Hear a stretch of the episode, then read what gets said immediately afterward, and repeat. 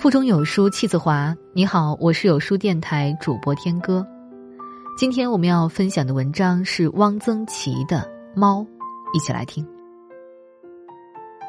我不喜欢猫，我的祖父有一只大黑猫，这只猫很老了，老的懒得动，整天在屋里趴着。从这只老猫，我知道猫的一些习性。猫念经，猫不知道为什么整天念经，整天呜噜呜噜不停。这呜噜呜噜的声音，不知是从哪里发出来的，怎么发出来的？不是从喉咙里，像是从肚子里发出的，呜噜呜噜，真是奇怪。别的动物没有这样不停的念经的。猫洗脸，我小时洗脸很马虎，我的继母说我是猫洗脸。猫为什么要洗脸呢？猫盖屎。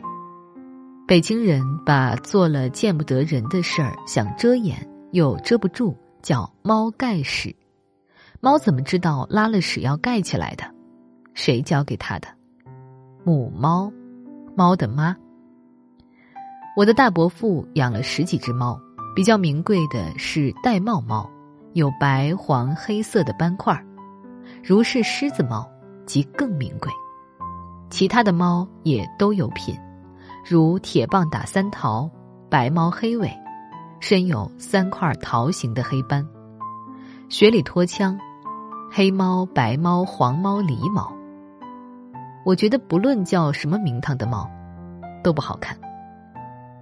只有一次在昆明，我看见过一只非常好看的小猫，这家姓陈，是广东人。我有个同乡姓朱。在轮船上结识了他们，母亲和女儿攀谈起来。我这同乡爱和漂亮女人来往，他的女儿上小学了，女儿很喜欢我，爱跟我玩。母亲有一次在金碧路遇见我们，邀我们上他家喝咖啡，我们去了。这位母亲已经过了三十岁了，人很漂亮，身材高高的，腿很长。她看人眼睛眯眯的。有一种恍恍惚惚的成熟的美。她斜靠在长沙发的靠枕上，神态有点慵懒。在她脚边不远的地方有一个绣墩，绣墩上一个墨绿色软缎圆垫上卧着一只小白猫。这猫真小，连头带尾只有五六寸，雪白的，白的像一团新雪。这猫也是懒懒的，不时睁开蓝眼睛顾盼一下。就又闭上了。屋里有一盆很大的素心兰，开得正好。好看的女人，小白猫，兰花的香味儿，这一切是一个梦境。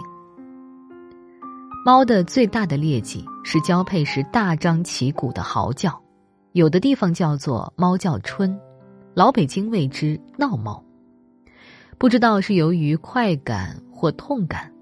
狼猫、女猫一地声，叫起来没完，其声凄厉，实在讨厌。鲁迅愁猫，良由已也。